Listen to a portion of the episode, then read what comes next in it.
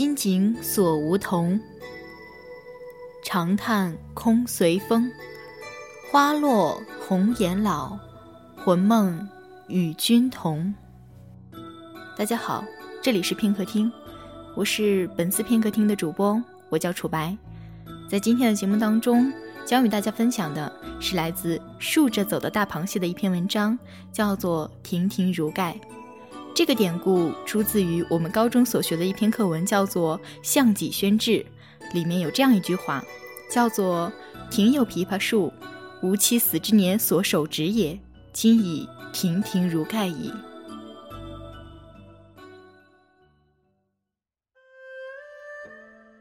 金鼓清响，漏夜风凉，帐中灯烛昏暗。孟氏清理乌发，势必与他更衣梳洗，随太君押运粮草至北藩。不料才想与六叔会合，人便卧病不起。自进沙滩之后，他身子始终孱弱，总不见大好。可每逢天波府点将，他必是要随军出征的。不奢望他还活着，像五叔一般避世问佛，哪怕黄沙盖脸，尸骨不全，能拾一块白骨回去也是好的。百年之后。他也可以夙愿得偿，共沐一处。二更已过，太君帐下先锋官排风带来北藩郎中与四夫人看脉。先生星夜前来，必是藩邦名医大夫。孟氏忙命侍婢看座，寡居双妇不宜见面，只得轻纱重幔隔屏而至。郎中身材魁梧，落须盖脸。通身胡服，说话倒是中原口音。夫人病由心生，忧思伤肺，肺损则劳肝，方才夜不能寐。若能抛却心事，必得安康。孟氏闻言落泪。先生好脉些，只可惜凭你什么仙丹灵药，只医得病，医不得命。若得中楼逆流，金屋东沉，重回那年红烛满堂，与将军初见之时，即便死了，也得安宁。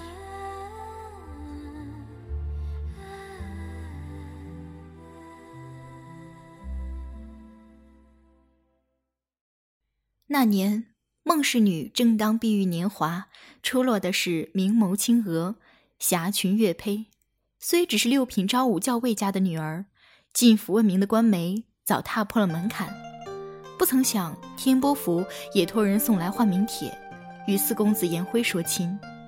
杨家名震朝野，七郎八虎个个骁勇善战，官至将军，皆入得皇婿人选。小门小户的校尉能攀上这样的姻亲，算是个天大的喜事。可孟教尉接下换名帖后，便愁眉不展。孟氏也曾问过因由，怎奈父亲不肯开口，女儿家又不便多言，唯在心中揣度，想是这位四公子品貌不端，或身形有缺，父亲不敢招惹，唯心应允婚事也是有的。孟氏虽自幼习武，可毕竟是女儿之身，不能征战沙场，建功立业，光耀门楣。如今怎么忍心因一己之事让父母伤心呢？少不得假作欢喜，每日闷在房中细心女红。那杨四公子到底是何等样人，也只得随他去了。三媒六聘草草了事，天波府生怕是孟家悔婚一样，急急择日抬走了新娘。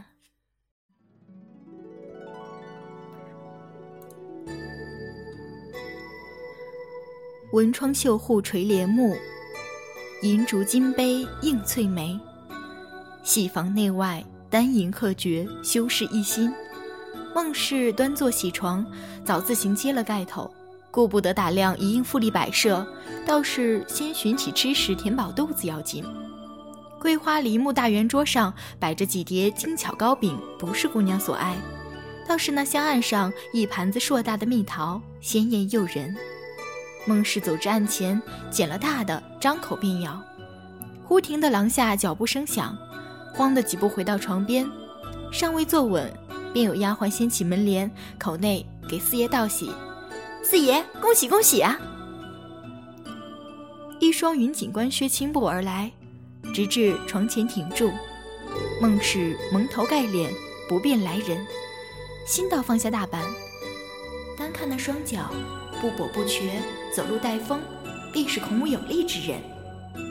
早有喜婆丫鬟随同而来，请公子轻挑红莲，此后称心如意；请新人同饮合欢，此后白头偕老。吉祥话尚未讲完，公子已摆手打赏，命人退下。虽然礼数不周，可公子执意如此，庸妇们也只得遵从。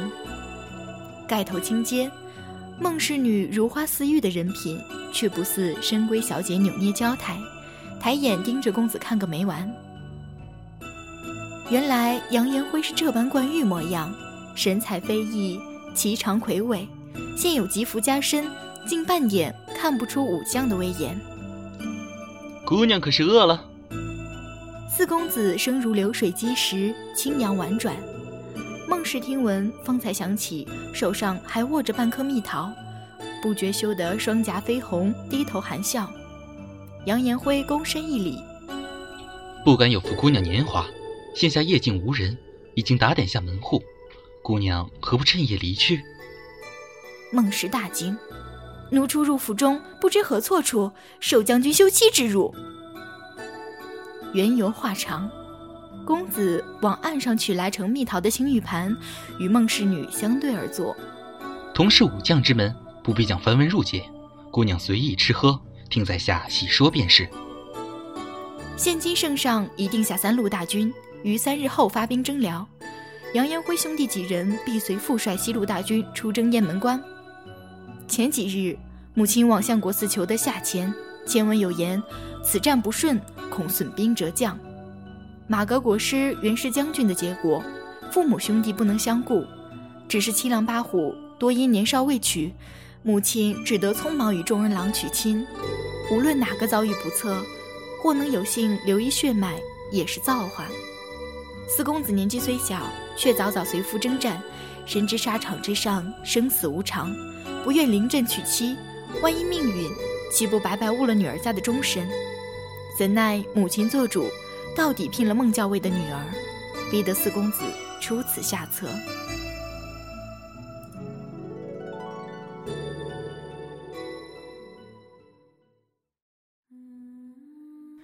郎中陡然而叹：“四将军深明大义，夫人何不遂其心愿，早早离去？”孟氏蹙眉苦笑：“ 先生何出此言？将军乃少年英才，彼虽蠢笨不堪，如何敢污将军威名？那夜既不曾走，此后生死皆做杨家妇。时日虽短。”孟氏却得与夫君院中比剑，庭内对弈，更在窗下种得一株桃树。将军也曾有言，待桃花落红之时，必得凯旋而归。临别之际，将军将随身玉珏交与妻子为念。孟氏亦将并蒂会的花种置于锦囊之中相赠，愿将军早早归来，与妻共结并蒂。谁料想盘贼作梗，通风报信于前，见死不救于后。今沙滩苦战，只有六将军延昭全身而返，天波府内皆是新寡。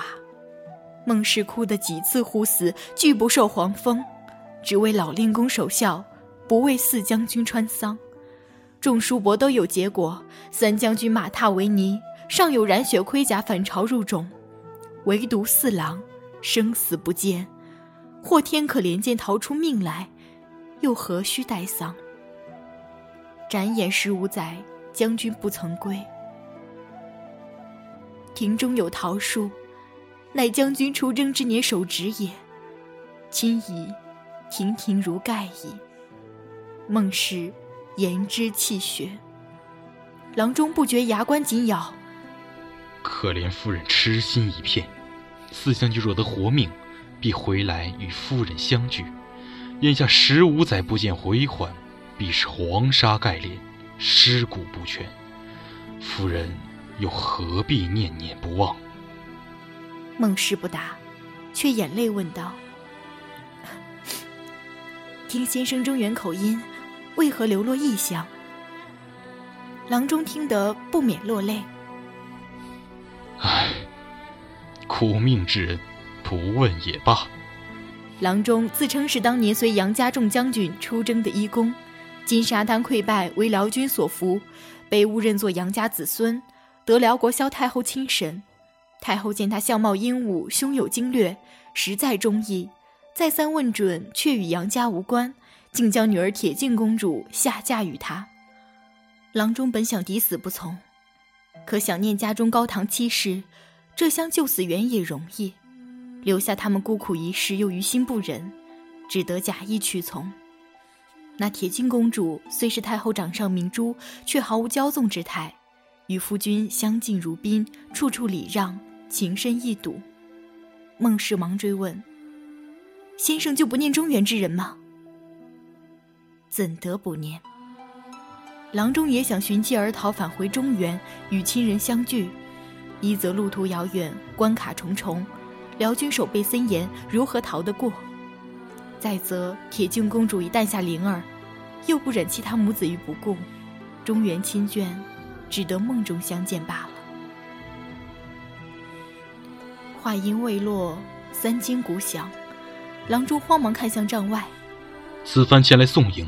多亏公主到了金笔剑，才得过关。若天明之前回不去，到检之时败露无遗，公主与小儿已性命难保。孟氏忽起身与辽国驸马见礼，劳烦驸马冒死前来，比感激不尽。军中不得谢礼，现有玉珏一块，请驸马带回赠与公主。你二人已是恩爱夫妻。再不必想念中原之事，必得驸马医治，自当保养。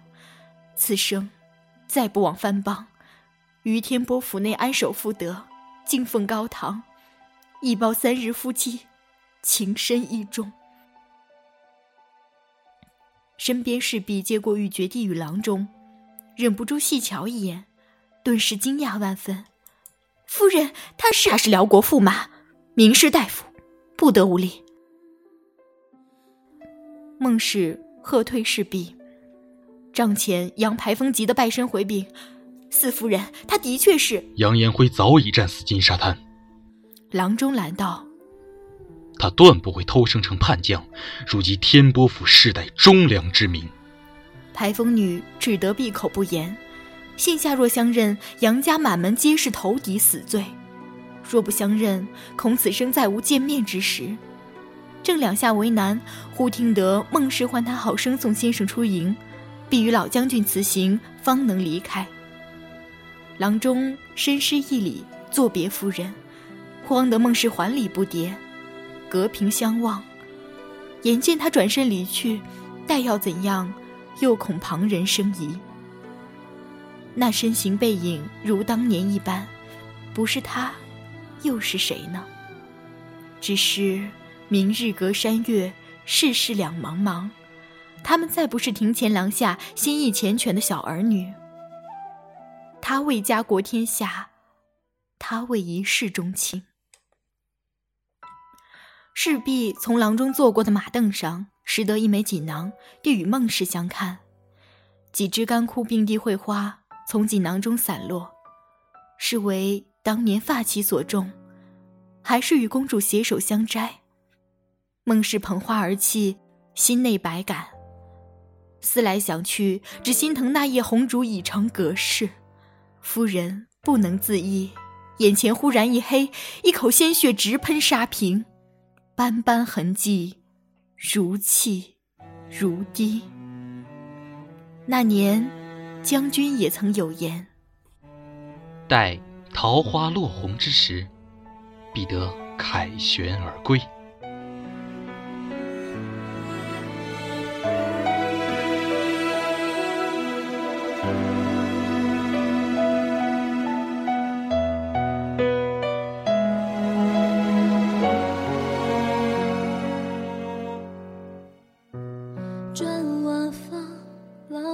墙，水晶香，那是半夜带了酒香。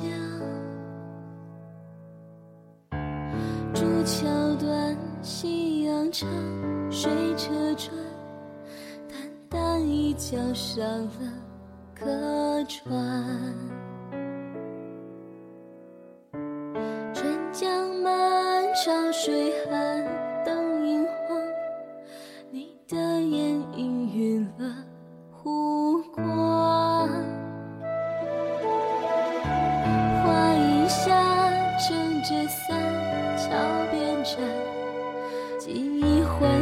叫我别忘。袅袅炊烟，是你围着他一整晚，也才想把那相思熬烂灌入喉，透过骨穿了肠，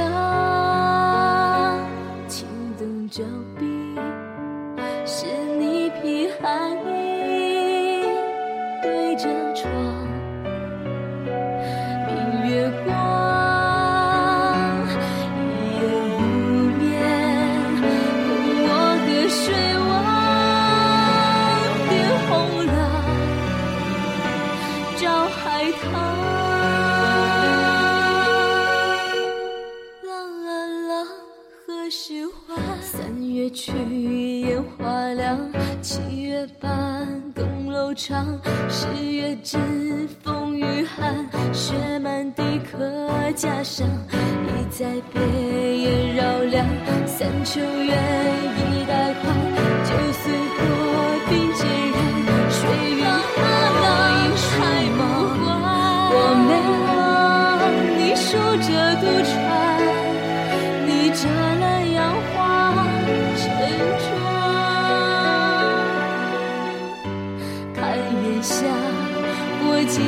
前方，你背对夕阳